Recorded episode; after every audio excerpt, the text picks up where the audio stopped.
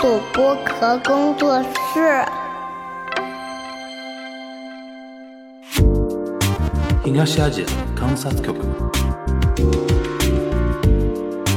东亚西亚观察局。东亚观察局。Hello，大家好，我是樊玉如。大家好，我是安青，欢迎收听本周的东亚观察局啊。然后我们今天东亚观察局聊一个，呃，其实我我倒是没想到说同时嗯。发生差不多的类型的事情，嗯。为什么呢？就是就昨天嘛，嗯，那个韩国对，呃釜山竞争那个世博会，嗯，然后惨败给沙特，沙特，嗯，然后那个利雅得嘛，嗯。对吧？然后我第一时间反应，因为全小新在我们群里面说了之后，我第一时间反应，哦哟，跟沙特怎么竞争？对，这就传统异能啊，就是砸砸钱，就中东中东国家要办什么事情，就嗯基本上就是钱开路这个事情，啊对花花式砸钱，对花式砸钱。然后呢，就是呃，我我们这边有一些网民比较开心嘛，因为就感觉好像、呃 韩国嗯韩国就是就是在国际的场合就是受受到一些挫败，大家还是有点有点小开心，对吧？嗯那今今天那个正好我们跟沙老师来录什么呢？就是巧了，就是一方面呢是好像就前天吧，嗯。大前天，嗯，日本官方正式宣布说支持韩国的那个办那世博个世博会。哎，对，当然这个支持现在显得雪中送炭也没用了啊，没有，就 是已经输了，呃，但同时呢，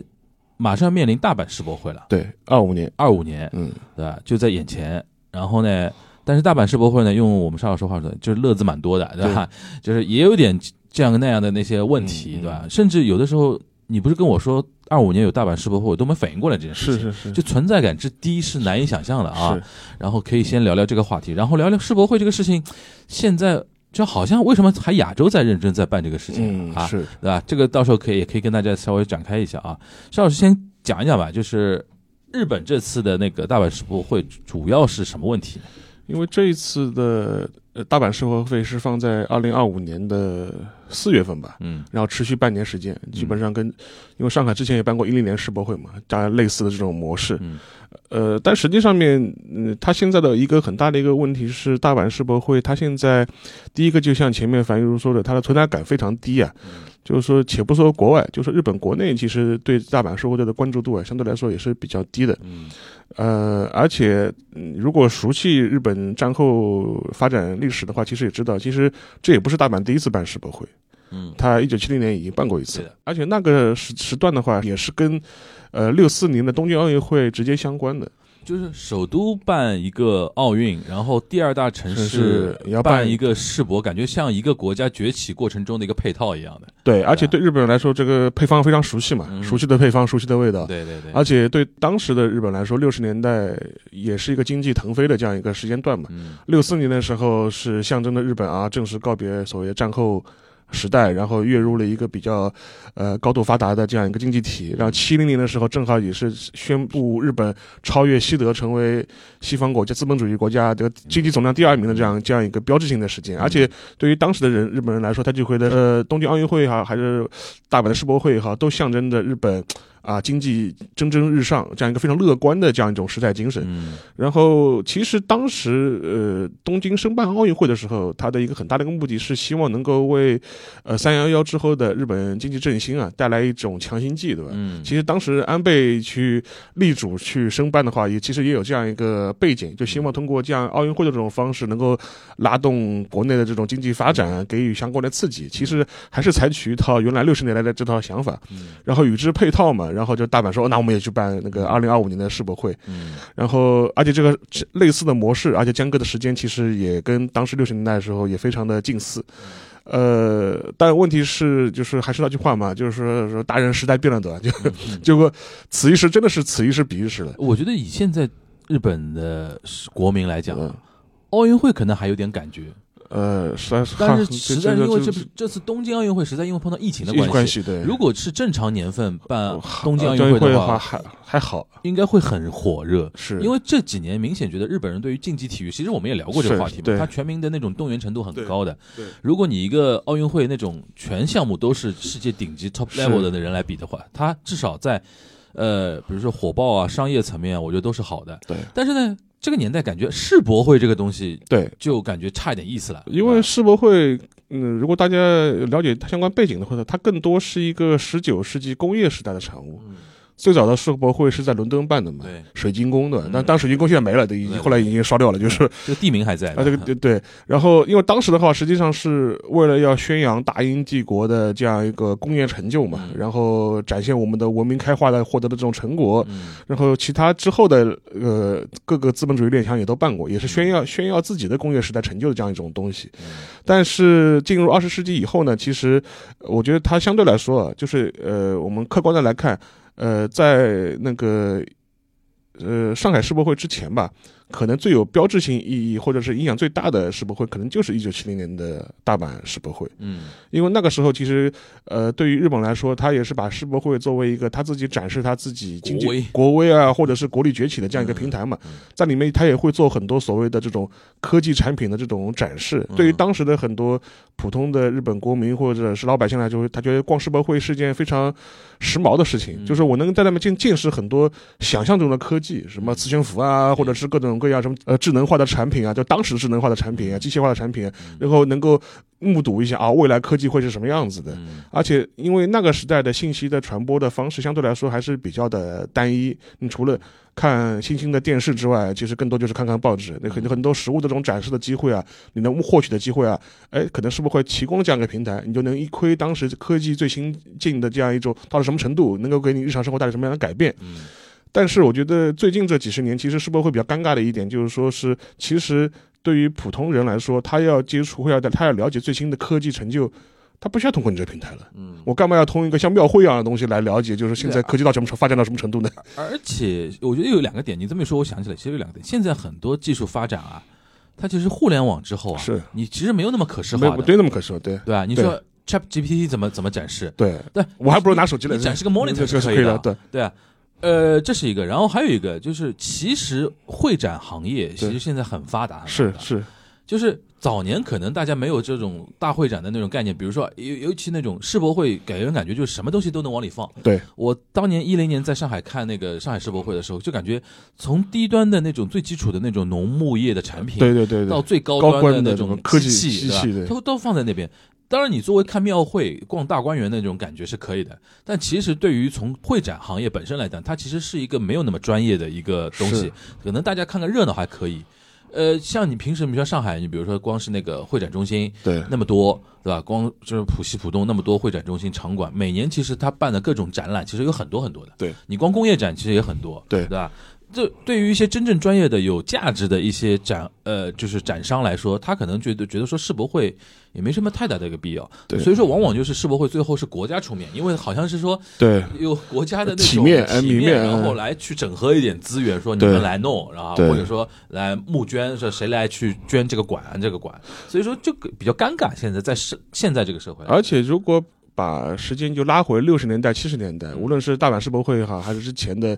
呃其他的一些国家事情，因为当时的跨国际的旅行还没有那么的普遍，嗯，所以说对很多普通老百姓来说来相当于旅游的，相当于旅游嘛，就说我举个例子，可能有啊有一百多个国家的主题馆，那我相对来说走马观花，可以领略各个地方的风情，收集徽章。呃收集徽章，打卡，打卡，就说因为我不可能去这这么多国家嘛，但是呃，就是虽然当中有疫情的这几年的打断，但是总体来说的话，跨国际的旅游越来变得越来越普遍和正正常了。嗯，你度假也好，旅游也好，对普通人来说是越来越平常的一件事情。嗯。在这样一个情况之下。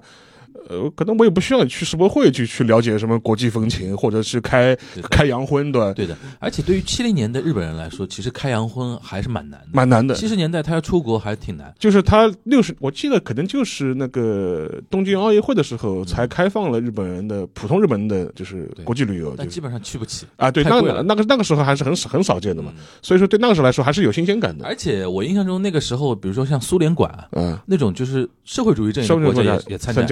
那对于日本来说很新鲜，很新鲜，对对吧？就是他会可以一窥，就是就是怎么说呢？社会主义阵营的这些国家，哎，到底长什么样子？东德到底长什么样子？是他没办法去嘛，因为当时比如说还在冷战的那种大环境里面，没法去的。所以说他通过这种东西解决了一个，就是你刚才说的开洋荤的这个概念。对而且那个年代，因为日本刚刚蒸蒸日上起来，对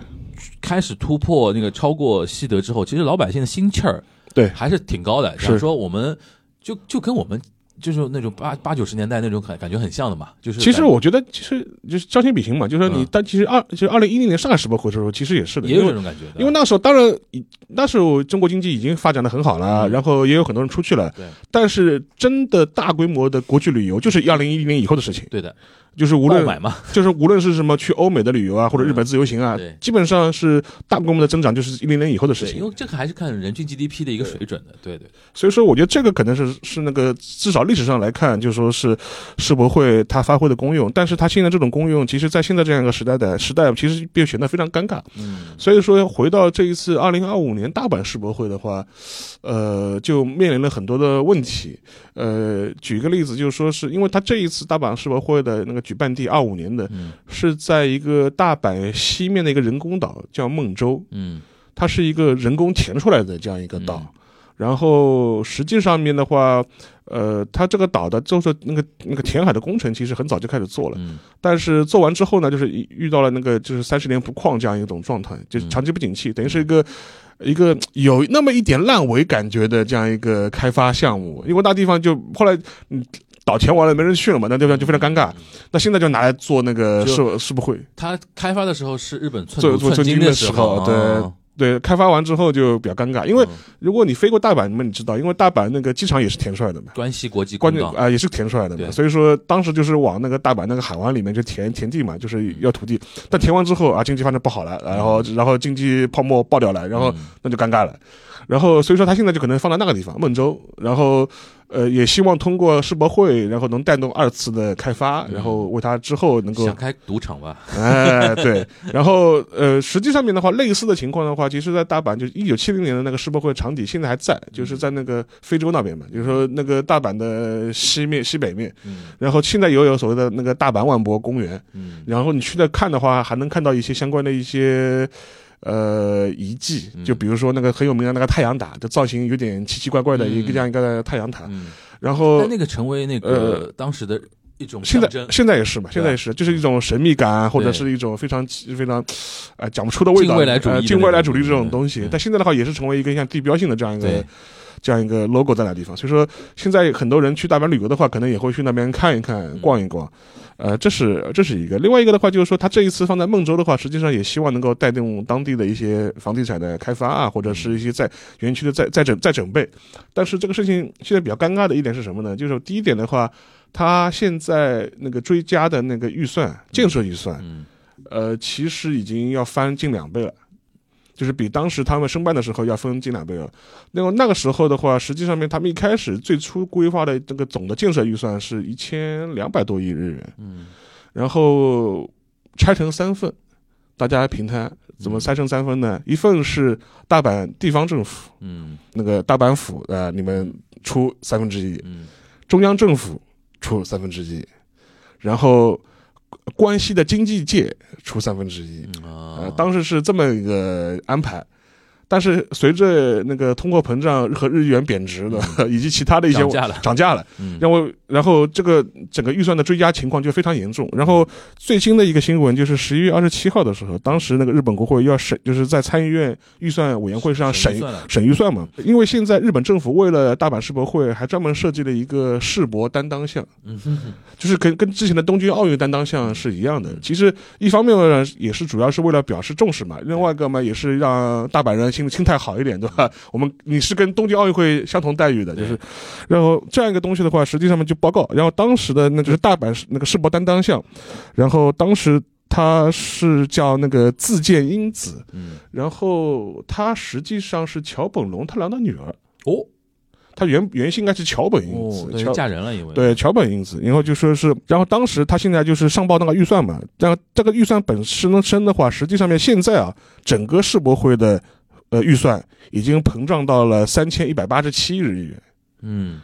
就是翻了近将近近两倍嘛，就是翻了近两倍。然后三千一百多亿对日元，对。换成人民币的话，一百一百二呃一百一百五六十亿人民币，对然后这一部分嘛，还是主要还是那个所谓的那个建设建设预算了，建设预算，然后然后再起哦还只是建设预算，还只是建哦，还只是还只是那个建设预算。然后的话，在这个当中呢，就是原来的预算是一千两百多亿嘛，等于是你涨了这么多。嗯然后其中的话，就是说是呃那个日中央政府承承担的预算也从原来的四五百亿日元，也是翻了个倍，就膨胀到了就是八百多亿。相应相应的要增加的，对，八百多亿日元。然后的话，从这个角度来说的话，就是引发了就是当时很多人的这种争论和讨论嘛。因为之前其实已经膨胀过一次了，然后这是等于是第二次膨胀，嗯然后等于是你又追加了一一笔预算，这个再翻了将近。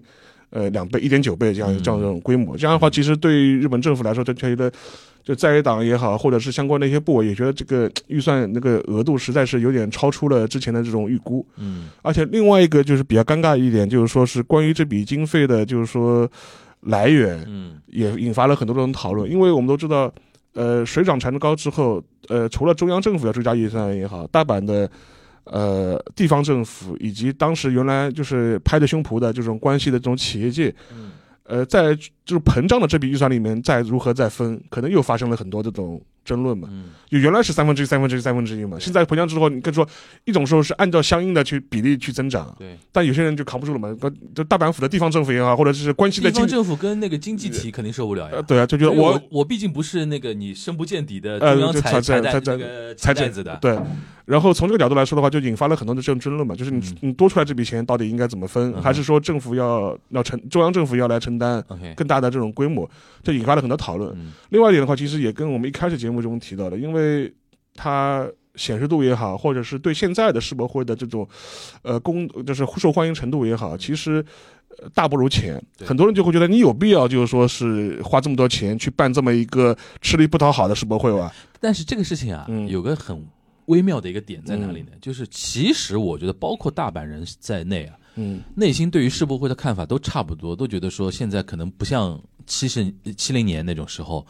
就没有必要这么大操大办。但是呢，因为在大阪办，在日本的那种语境里边，还有一种非常微妙的点，就是难以启齿的点，就是嗯东京或者说首都圈的人，对，不太方便去讲这个话，对，就是牵涉到一种什么呢？就是说，哎呦，你看不起大阪人了，地，你看不起地方，对对吧？而且这几十年不是日本都在呃，就是说呼吁那种地方振兴啊，那种东西啊，所以说首都圈或者说那种中央政府没有这种基本立场去说这个话。嗯但其实大家心里都知道，就是说为了一个世博会砸那么多钱，其实没有什么太大的那种必要，对吧？而且实际上面，呃，从就相关的新闻，你去雅虎 Japan 上面看，嗯它会有实时的那个舆论投票的嘛。嗯呃，我看了一个，看了一下，就是说这个投票非常有意思，是截止于那个今天几号啊？今天二十九号，就二十九号的一个投票，然后投票的人数大概我看的时候大概是七万七千多人嗯投票，算是数量也不少了。嗯然后 就表示啊，就就是如果大阪开二零二五年的关西万博会、嗯世博会，你会不会去？嗯，七万多个人投票，七万七千人投票，百分之七十一的人说不会去。这是在雅虎 Japan 啊，这是在这是在去掉一点机构效应啊，呃，这是在雅虎 Japan，嗯然后是百分之二百分之二十一的人说会去，这帮宅男说老实话，雅虎这边上面这帮宅男，嗯，到时候那个大阪万博会放一点 idol 表演，他们就去了。关键还是看放什么，对，然后的话就说是现在的话就说是，但是呢，你能看出这样一个民意的这样一个去人气的确不够了。人气的确不够了，就是大家要去干嘛？而且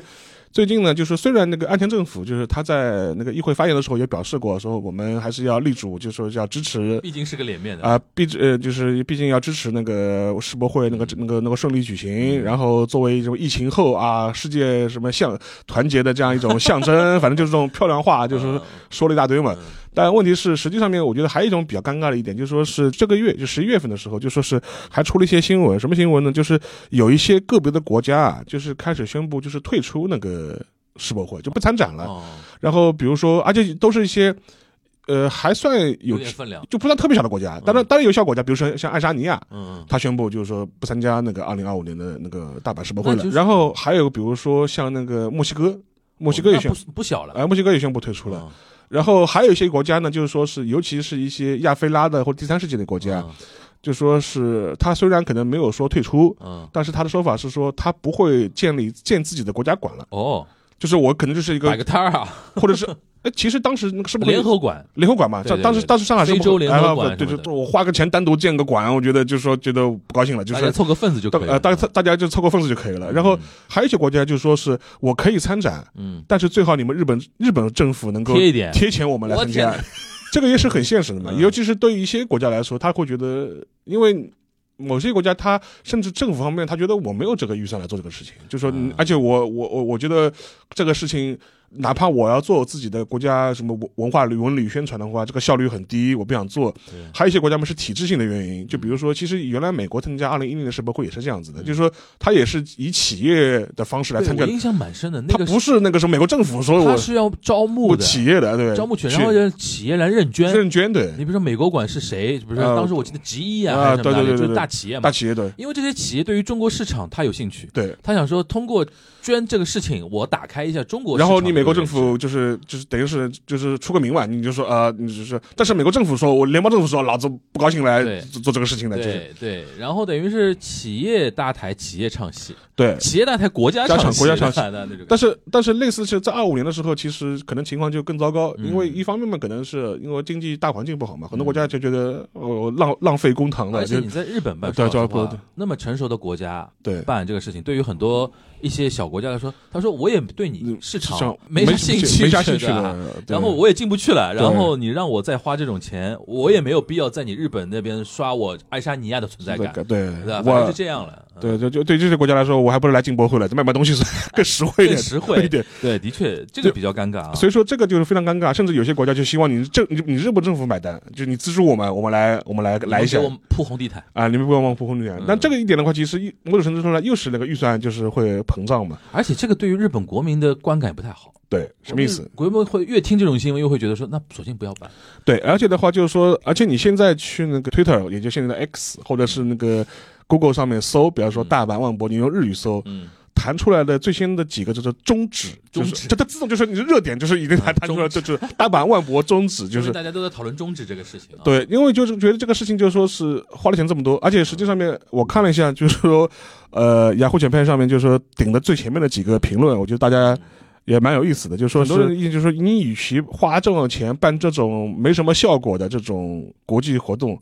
你还不如把这个钱就是投资在民生民生上面。嗯，之前我们也讨论这个话题啊，你不是说什么少子化对策、一四元少子化对策那个要花花很多钱嘛？这个钱你三问啊，你为什么不呃不把钱这个钱省下来，就是花在这个这方面？你还是要办这种事情，就是浪费我们的血税。就是日本人会说，就是就是就是就是浪浪费国民的血税。然后就说，其因为其实之前那个呃东京奥运会的时候，之前的时候，这种反对声音也很多的嘛，也是觉得啊，这种也差不多呃同一种画风。而且。更何况你世博会的魅力还不如对，奥运会了，差远了还还不如奥运会，那就更那那就更完蛋了，那那就更完蛋了。所以说这一点的话，我觉得就可以值得，就是我们就是今天来聊一聊，而且还反映出一些比较有意思的一些日本地方政治的一些特点。就是在此之前啊，其实，在大阪的那个都内啊，其实也不是没有人反对，就比如说有一些。呃，市民团体，我们那个大阪的那个地方财政，就是还还就还不如中央财政呢。你让我们花这个钱干嘛？就是，然后，但是比较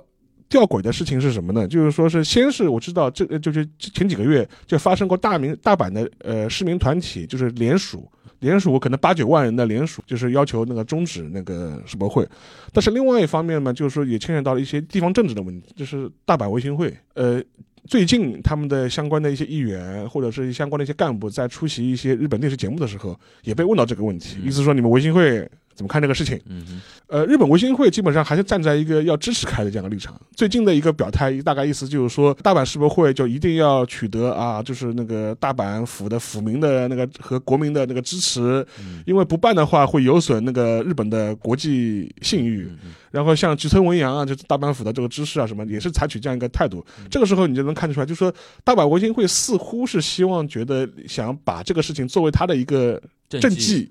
然后而且就是说，而且就我来保住的，我来保住的，而且还要说明，就是说我们看我们大阪一点不比东京差，东京能办奥运会，我们也一定要要办个世博会。我们因为很久没聊那个就是日本的政局了，对。其实跟大家稍微就是说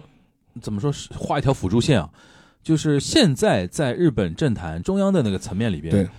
自公政权还是稳的，对就是说自民党加国民党嘛，对吧？嗯然后主要的反对党，你比如说像什么立宪民主党啊、嗯国民国民民主党国，民民主党，还有什么呃，还有那那这种比如说日日共啊，还是社社会党啊，对啊，现在叫社民党对吧？呃，社民党，社民党没了现在没了没了差不多没了对吧就？社会党社也没了，就是就是就是原来民主党分出来嘛，国民民嗯民主党还有一个立宪民主党，对对对对，然后像他们呢，相对比较弱一点。现在真真正正就感觉好像，呃，日共还可以，因为左左派那个一直在增长。就是真真正正这两年跃升比较明显的，就是维新会嘛，维新会，嗯，维新会有个特点，它其实严格意义上来说，算一个右派政党，大阪崛起的一个右翼的地方政党，对地方政党。对然后呢，但是因为他现在就是说从大阪出来之后，从大阪维新会改成叫日本维新会之后，进入到中央的那个层面去进行国政选举，几乎现在等于是说。有点跟自民党的意思就是说，你要小保守还是大保守那个意思？对对对对。大右小右，对。吧？然后呢，他开始在蚕食一些呃自民党的一些一地盘，对。然后，但是呢，还终究不能避免说他要非常关注大阪的利权，因为他的根基在那边。对，现在他在关系很强的，就基本上就是说是选不过他选不过他，但是自民党基本上选不过他，对。从那个国会议员选举到地方的市议员选举，基本上大家都是蛮强的一个。包括之前那个安倍就是被刺杀的时候，在奈良辅选嘛，当时就是就是要稳住自民党在关西的一些对，因为奈良在那关呃系嘛，在关关系，对然后他们有一个特点，就是首先是右翼，对，偏右吧。对。然后，但是其实有一些政治表态，甚至要比自民党还要还有有还有有对呃，这是他们的特点。然后呢，就是相对年轻化一点，对对吧？青壮年，青壮年一点。然后呢，有一点就是说，相对于有一些呃站在青年的嗯，角度，就是下一个世代的角度来看，因为字面上给人感觉就老气横秋嘛，都是一帮老头嘛，二世三世。前两天有个笑话，你知道吧？嗯。野田佳彦对，就原来啊民主党的的时期做过首相的。首相的对，然后他现在是作为原首相，但是他还是国会议员，他是有国会质询的，他质询能力很强的。对。这两天我看 YouTube 上面开始又开始捧野田佳彦了，你知道吧？就当年安倍是在野田佳彦手里接接过政权的，重新让自民党回来的嘛。在现在野田佳彦就是有那天在那个国会质询的时候，面对岸田文雄在说，他说：“呃，岸田就是加桑，你已经是第三世了，对，然后你再传给你的 junior，那就第四世。对，他说：“鲁邦三世也就叫三 世而已啊，这个成为京剧了，对吧？那我这个杀伤力好大。这句话，就话说回来，就是说怎么说呢？就是呃，日本维新会他们的现在的主要的那个利权是在那个大阪那边的，然后他的那个表态其实可以看得出一点，对，就是其实也可以跟沙老师探讨的，就是你觉得啊，首先你觉得会不会顺利办下去？嗯，因为我觉得以我对日本人的了解，他们也爱面子的，是。办是肯定会办，办对。肯定搞到后面呢，又跟东京奥运会差不太多，就是主体上的东西呢过得去就可以了。是，但是呢，也不要求有那种特别天光天彩的那种事情，过去就可以了。对，就办是肯定会办。然后呢，还有一个就是，我觉得对于维新会来讲啊，他为什么咬定？你看，即便八九万人联署啊，嗯他也是咬定，因为他会判断这八九万人应该不是他的选民，嗯，本来不是那种偏左的，他本来不会选我的，对吧？就本来不是不是我的。然后还有一点，每次办这种东西啊，你势必要承认一点，它背后的利权很大。是基础设施建设，各种各样的那种钱砸下来，砸下来其实最终是砸在维新会身上。是他看得很清楚，是，中央这些钱啊，最终还是滋润我对的嘛。对所以说他坚决要办。对但是呢，表面上的话呢不能这么讲，只能说为了我们日本的体面面体面，吧？对对所以说我觉得是我是这么看这件事情的啊。啊基本上是也是这样子吧，因为其实我觉得对维新会来说，他还有咬着一点，他你看他发现在很多一些，就维新会就是支持那个世博会继续办下去的一些言论，他也会。怎么说呢？就是煽动的啊，就是这种地域地域情绪，他就会觉得，一就说为什么要坚持办？就坚持办下去的话，要彰显我们大阪人的那个什么志气，对吧？对 对不能被那个东京人小瞧了，就对对对对对对，他会把这个东西给拉出来去讲，然后的话，而且而且另外的话，他也会说，你看，就说是，呃，就是东京人啊，或者是一些中央反是在看我们笑话，对吧？就就我们现在就说就说啊，终止了，对吧？就是正中他们下怀，对吧？就说以后我们那个大阪人还怎么还能对吧？抬抬得起头做人呢，对吧？嗯他会有这些类似这样的一些情绪上的一些表挑动情绪的这种表达。嗯我我我觉得呢，就是说是就跟你前面讲的，我觉得这个办呢，我觉得可能可能咬着后槽牙，就是反正也要办，就是属于，但有可能是办到后面就是也是属于这种，怎么说呢？就是什么时候开始呢？你也不知道。对什么时候结束了？你也不知道。对对对，然后就会呈现这样一种状况，而且我觉得可能现在的问题就是说是二五年这样一个时间点。因为他现在还在那个预算追加阶段嘛，然后现在还有人一个还有很多被别人喷的一点，就意思是说，你现在这个已经翻了两倍的这样一个预算，还只是建设预算。就是刹得住车吧，后面就后面刹得住车啊，就是你的运营预算，就是安保啊这种预算的话，到时候到底头到底是多少钱？都是你现在就是你就是说很多人质疑，你看这灾难很多质疑也是，就是你现在报不出一个准数给我，就是说是我同意你这一次，你下面还有，就说是这个事情的话，就说没底了，没底了。然后另外一点的话，就说而且这一点的话，实际上面对日本政府来说，现在也不是一个特别好的这样一个时间点，嗯，因为随着通货膨胀也好，你的相关的一些。经济的一些刺激措施也好，都需要用钱。然后你自己又在画饼，就是我们前面讲过啊，你要做什么少子化对策，那这些钱从哪里来？你还你还涨国防预算，这些钱从哪里来？到后面的话，就是甚至和甚至我看到也有人说嘛，说不要搞到后面开始开征什么世博特别税，就是 就就传统艺能啊，传统艺能。他他说这个的话，就说是其实是非常非常不利不利的了。而且我觉得还有一个跟那个政治的一个大的背景有关系嘛，因为其实我们也都说过，就明年的话，就自民党总裁肯定是要改选了嘛，然后是有选举的嘛，就是估计安排岸田是应该是要么是那时候交班，要么就是提前交班。然后如果他预期说明年他要交班的话，其实他对于。那个世博会好像应该就是意兴阑珊了。是的呀，反正这个花道也不是我的，花道也不是我的，跟我有什么关系？新的首首相一上来，二五年他马上就是来一个开幕，对吧？然后迎接各方宾客。宾客，而且而且还有一点的话，就是你二五年这个时间点的话，有就是有可能就有可能就是在国会如果不提前解散的话，有可能就是在国会选举前后这样一个时间段。嗯，这个时间段到底是加分项还是减分项，其实难以预测。我觉得这个政治上面的一种。因素可能也是要考量的，所以说在这个环境之下，我觉得从中央政府或者从自民党政权来说，他觉得这个事情，我觉得现在的态度就是说，怎么说呢？就是说，呃，尽可能要把他的对自己的负面影响力降低。嗯，他的立场跟那个大阪维新会是不是完全一致的？不是完全想法不太一样。或或者或者，我大阪维新会角度来说，他就反正这个事情一定一定要办，这是我的政绩，就是对，因为一是他一是他的政绩，第二个就是。有一切有利于大阪的事情，对他对于府民的承诺其实就是这样的嘛，就是说一定会让大阪怎么怎么样，对。然后，哎，上次那个我不知道我们有没有盘过这个事儿，就是大阪府跟那个大阪市的那个啊，说过说过，就是很早聊过这个话题，对吧？对，就是要不要合并吧？后来没合吧？没合，没合，对吧？因为他每次的这这种公民投票好像都不过，对，因为可能很多就是新的听友不太熟悉啊。大阪现在是这样，我们平平时手口里说的那种 Osaka 有两个，对，广义的、狭义的，一个叫大阪府，对，大阪府呢，就是我们一般说日本有四十七个都道府县嘛，你可以把它理解成省级单位，省级单位，省级单位。但是呢，大阪府它边上有一个叫大阪市，对，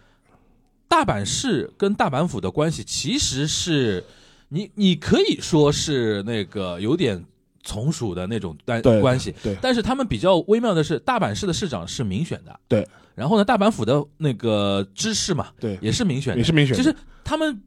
从道理上不存不存在说你是我领导的那种东西，对，因为日本是地方自治嘛，对，地方自治的，它不是一个单一制政府，就有点像什么神奈川县跟横滨市横滨市一样，对对，对吧？就是很多很多，你去问日本人，就是说他如果住在那个横滨啊，他就说我就住有个号码？他不会说我住神奈川的，对对，对吧？就是那种感觉，但是呢。大阪市是核心区，对，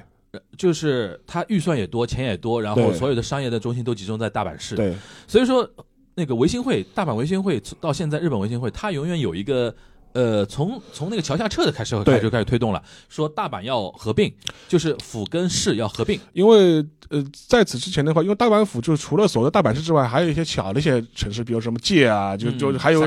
还有之前我们前面说过那个办办世博会那个地方，就是那个七零年世博会那个地方，那个这个吹田市吧，就是就这。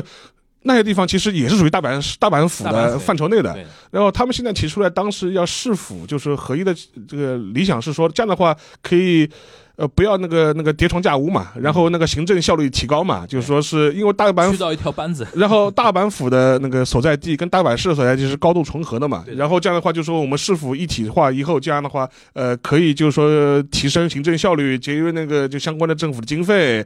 然后反正就讲了一堆一堆，其实这是一个主要理由嘛。但是好几次公投都没过。对，因为他到这个级别的这个事情呢，其实在日本的现在的这个就是说规定里边，就是说法律体系里边，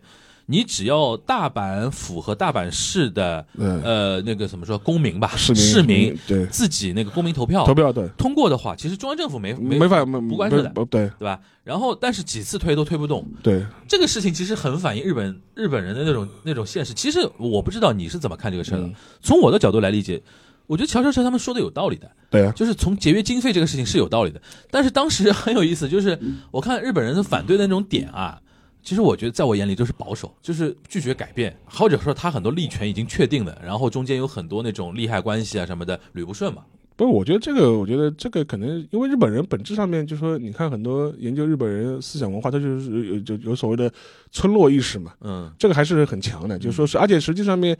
具体到这个话题上来上来说的话，对于那个大阪市的市民来说，他觉得如果我市府合并合并的话，我被稀释了，就说我没有存在感了。我在大阪府内的存在感反而降低了，就是等于是我的一些发言权或者是我的存在感反而变低了。甚至我的资源都要可能被稀释掉一部分，对我的我我相对比资源的话，就可能就被整体被那个大阪府给整合掉了嘛。嗯从这点上来说，他们就肯定是坚决反对的。坚决反对的嘛。而且这一点的话，你去看那个大阪的那个 J League，它有两个球队，一个大阪钢巴、大阪钢巴，一个大阪樱花。大阪樱花、大阪樱花就是大阪市的球队哦，嗯大阪钢巴是这个主场是在吹田啊，是就是在按道理说，他不是在大阪市的，他是大阪府的球队啊。所以所以说这一点来说，而且实际上面你会发现，就是说是上海海港和上海申花。啊，对，那个大阪樱花的球迷大部分都是支持那个，都是那个在公投里面都是投都是投反对票的，这个就能体现出他一种这种社区意识或者这种这种他自己的这种身份标签。所以说，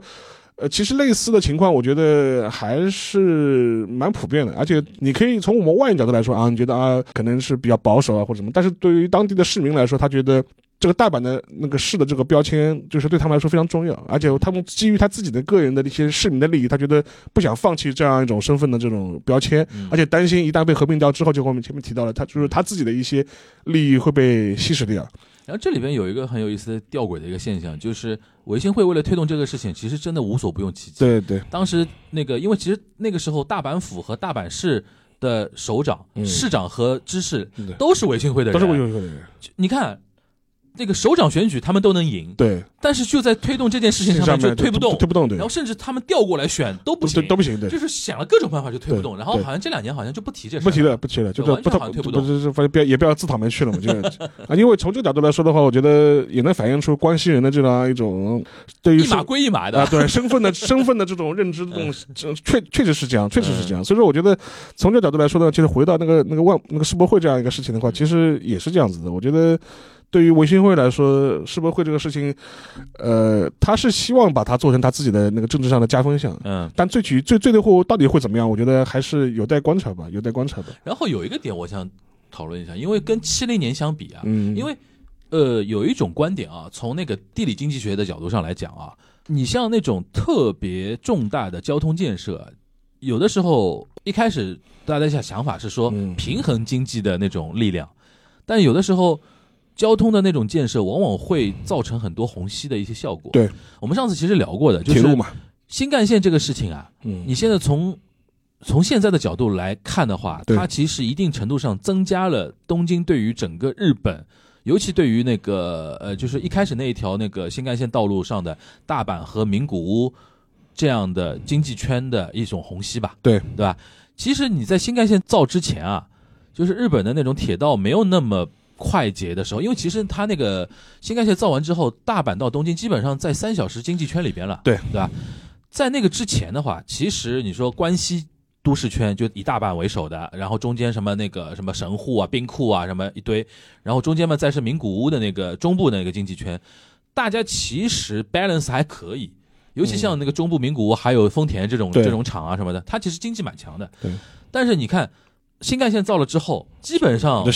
往往在都都往往东京去。西我觉得商业可能还好，因为比如说那边毕竟人口还在那边，比如说像那个大阪人口基数还挺大的，然后什么中部名古屋还挺大的，地方商业还可以。但是你像那种什么服务业、嗯，文创行业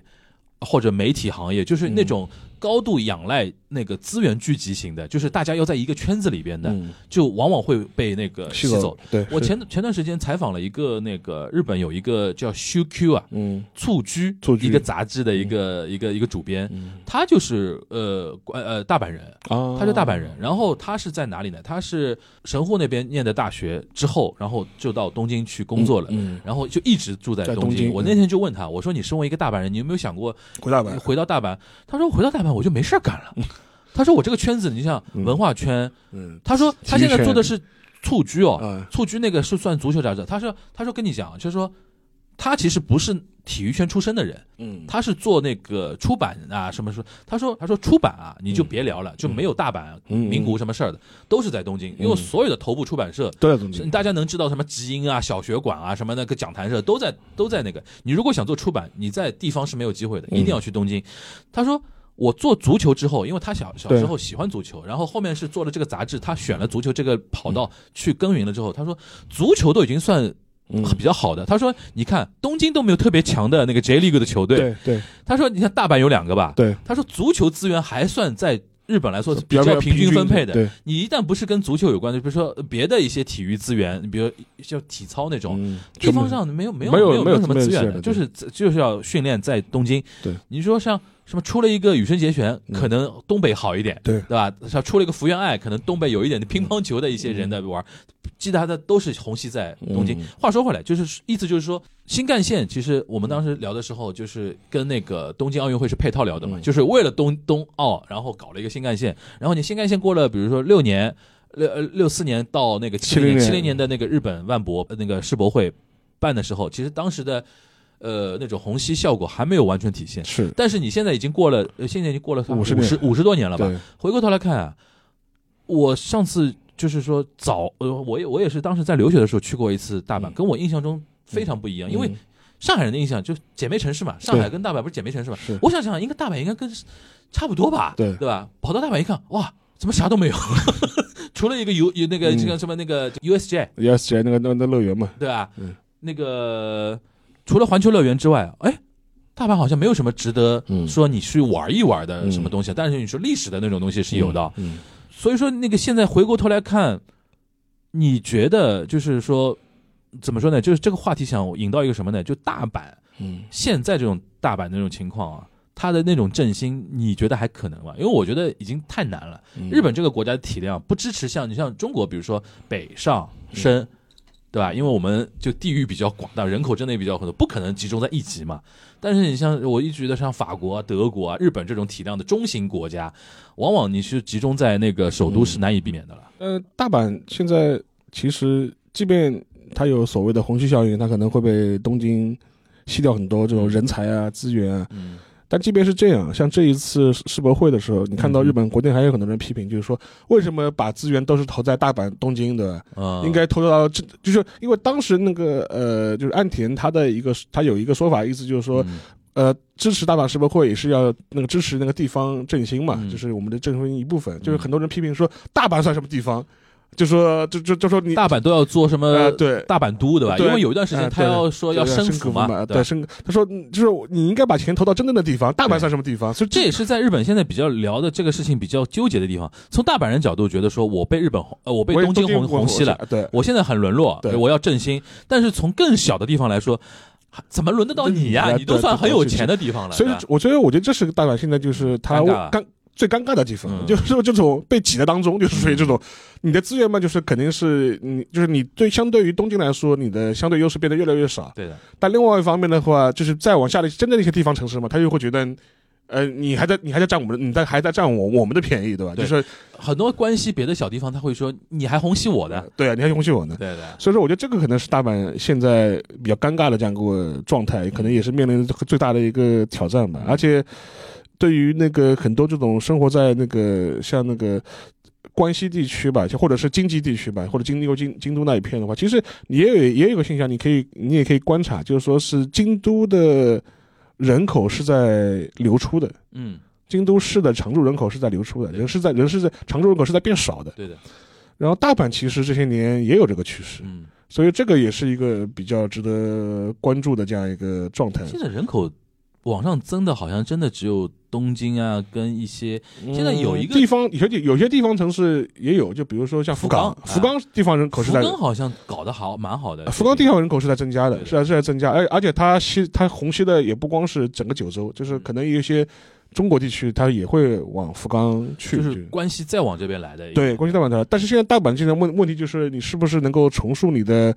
在经济圈里的这种地位和他自己的一些文化魅力？我觉得可这可能是大我觉得从你对大阪的了解，你觉得他可能亟亟待突破的是什么？这个实话实说的你也是东京派的，呃，我对关西，我对大阪其实也没多少了解，就就说我我也我当然我确实去过很多次，但嗯但也没什么特别的了解，而且说实话，就说是因为站在我们就是就不能站在我们了，就是就是站在这个东京的视角看大嗯看看大阪，我跟你感觉就是一样，它作为一个城市，你们说繁华吧是蛮繁华的，嗯，但是总觉得就现在会觉得有点土，就是你会觉得吧，就是。不好意思说这啊，个词，对，就是有点土，对吧？当当然，常住在大阪的朋友们可以来喷我们的，就是 就是，当然也可能是我们还没有领领略到大阪的魅力。当然也也有也有很多人会说，嗯大阪的魅力可能就它的市民性嘛，就是它比较接地气，对吧？嗯这可能也是认为它就是文化魅力所在。这里补充一个背景知识啊，就是大家要有一个意识，就是日本总体上它是一个高龄少子化的一个趋势，但是它人口的那种内部流动，我们先且不说它开放移民这件事情，就外来的人口，就是每年比如说增加的那些外国人啊或者那种东西，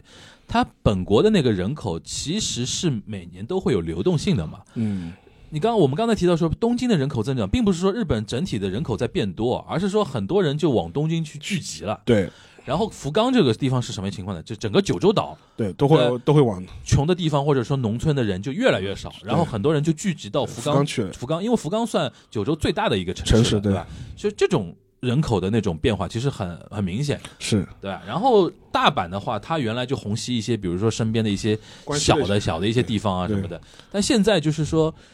整体上，刚才邵老师也讲了，京都、大阪都开始在人口净流出，但其实问题就很严重了。这个就京都京都的问题嘛，当然它跟它旅游城市的定位对他太死守旅游这件事情了。的旅游城市定位也有关系嗯，但是关系啊，就相对来说，从我个人角度来说，比如说我自己，比方说啊，我要去度过假日去玩一玩，就实话实说，大阪肯定不是首选。对，就是 就怎么想都想不到那边，就就就除非你有你有工作去大阪，就是说买点东西。啊、或者你有工作去大阪，就是你要说啊，我要去什么度过假旅旅游，我不大会考虑去大阪的，对，甚至我会考虑去神户，对我也不会去去大阪神户。至少是个港口啊，有就很异域风情，异域风。情很洋气的吧，对就是就是让我感觉非常好。就是，但大阪好像这方面它确实是缺一点，就是这方面的一些它的一些魅力。对大阪之外的人的这种吸引力或者怎么样，这个可能确实是比较尴尬的这样一点。嗯这也是他那么多年一直在求出路。像刚才我们提到一嘴的，就是他不是甚至都有那个做那个 casino 的一个，嗯，对对对对对对对对，是的。对吧？这这个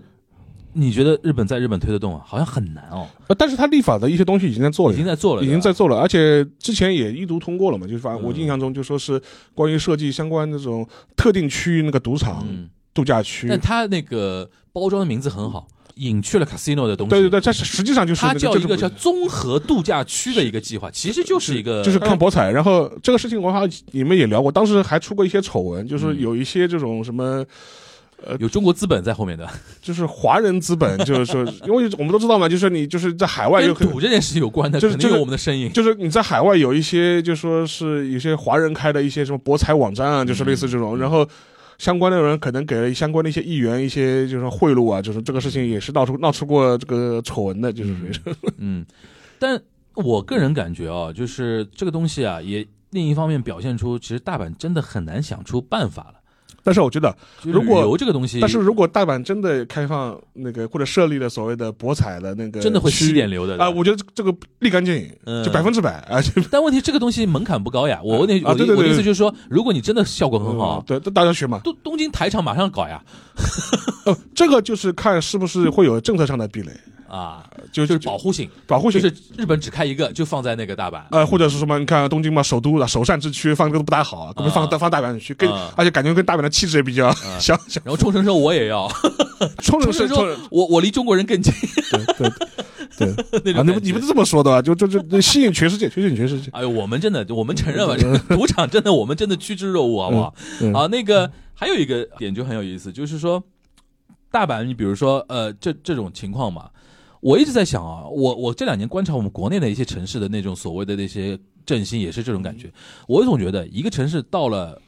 只聊旅游业的时候你，就完蛋了。你就完蛋了。就京都就有点这个意思。对，京都除了除了旅游之外，我觉得有任任任天堂哎，啊啊，但但是它可能就是能带动的那种嗯。产业效应比较比较有限嘛，嗯。或者在线化的东西比较多一点。因为我一直想举一个什么例子啊，就是刚才先先把那个说完，就是京都除了旅游之外，大概就京都大学比较有名，京都大学很好，它教育还可以，因教育为有几个大的一个大学在那边嘛。然后相比之下，其实我们刚才提到一嘴名古屋，嗯，名古屋真的靠丰田就是顶在那边就好很多，好很多对对，好很多，因为它上游到下游其实几千家工厂虽然没什么存存在感，都是那种马奇扣吧，就钉工厂啊那个，但是它能带动很多产业的人就留在那边，然后服务这些产业的人又是一堆人，嗯，所以导致它虽然。大家真的很想不到想不到。很多人跟我说他要去名古屋旅游，我说你要干嘛？我说你要去看丰田的厂吗？对。就名古屋真的没什么好看的，除了名古屋城、对，哪国家酒，然后吃吃什么鳗鱼，鳗鱼。又有什么东西呢？没有什么东西，但是它地毕竟给人家感觉就是说是一个中部最大的一个城市，然后经济很强，而且你想零五年爱知世博啊，对啊，在日本就是这样三块地方嘛，就东京首首都圈、对中部，然后加关西嘛，就这样的。对对就是我觉得产业这个东西，现在在日本也有发生这个问嗯题，就是制造业。跟那种服务业，要么有像名古屋这种，就传统它就这个汽汽车强强，对对其他的都在往东京走。那种对感觉，因为关西传统上来还是有一些呃生产制造业和化工企业在嗯关西还是有传统的，就比如你看那个那个山崎丰子写那个华丽家族嘛，其实那个背景其实就是在关西的钢铁啊，就是在钢铁，然后纺织，纺织对，这是这是关西传统的，就是说是这些重工业。但是问题是，随着经济转型，对吧？这个这一套东西也都过去了。我印象中，像丸红这个商事，早年都是崛起在那个关西的嘛。对对对但是你像现在丸红这种怎么说呢？它作为国际商事，对它在国际上采购，他一定要到东京来有一个总部。为什么对？它是那边是资讯中心，是对吧？甚至最简单的吉本兴业，对那么关系的一个一个一个企业，现现在总部也在现在总部也在东京，就没办法这个东西。对对对对对然后我觉得这个东西就可能也是以后我们一个选题的一个方向，就是是我们怎么来看就是日本的那种产业结构的一个嗯变化。因为当年安倍三支箭第三支也是经济结构改革嘛，经济构造改革，其实也没那么简单。没那么简单，没那么简单。我觉得最后花点时间，你再我们再聊聊世博会这个事情本身哦，嗯，它这种人气，你觉得还能就是？这么来聊啊，我们花了一整期时间来聊那个，就是呃大阪世博的这个人气不振这个事情，反而显得我们一开始提到的说，世博会的总总体的魅力都你韩国跟那个沙特是好强的。两个两个亚洲国家，嗯为什么还还争夺那个他们就是说世博会争夺那么起劲？嗯可能我觉得这个东西对于欧美来说就没有那么大的魅力，就可能不办了吧？我觉得，可能我觉得现在就是发达经济体，我觉得对承办世博会的兴趣，我觉得甚至得奥运他们都还好吧？我都觉得已经不高了。嗯我觉得拿拿二五年的申办的来说，二五年的就是这一届的话，当时跟大阪的竞争对手是什么国家？就说是当时跟他觉得是呃像大城市的巴黎，嗯。巴黎是申办过二零二五年的世博会的，但是巴黎申办了一半就退出了，嗯。就不要了，就觉得不划算，不老子不办了。嗯。然后后面跟他一起较量的是两两哪两个城市呢？一个是阿塞拜疆的巴库，我天。啊，还有一个是俄罗斯的叶卡捷捷琳安堡。嗯。然后反正后来反正，但是这两个你会发现，当然了，就说是它的知名度也好，它的体量也好，其实跟大阪的话也都是不是不是在一个不是一个级别。不是一个一个级别上面的。但是你会发现，但是这些年去申办那个世博会的这些城市啊，呃，发达国家的国家就越来越少。我而且我觉得现在的问题就是，且不是那个嗯世博会，其实奥运会的申办的热情其实也都也在下降所以说，我觉得这一点的话，就是这种大型的、传统的这种聚集庙会式的这种大型活动啊，我觉得这种魅力啊，其实我某种程度上来是越来越消退了。那你觉得亚洲国家为什么还那么热衷呢？亚洲国家嘛，我觉得啊，就是说你要这样看，就是说你看釜山去申办，嗯釜山的话，我觉得更多，我觉得还是需要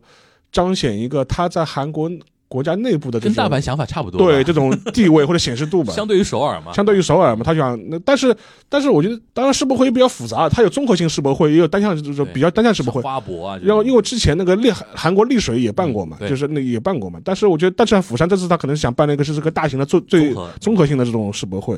沙特我觉得其实目的也是一样的嘛，就说是也是要展现自己的那个显示度嘛。沙特因为最近那个王储王王那个王储嘛就比较要嘛王储，是一个改革者嘛，啊，就是对吧？你说比如说什么把罗纳尔多、啊 C 罗搞过去，然后那个要办奥运，对要办世界杯，又要办，对他来说就打包的。打包的，对。对，他觉得这反正哪哪些就是能够提高我的显示度，然后他就要去做。我觉得，但是我觉得对大部分国家来说，这个事情总体来说啊，就是，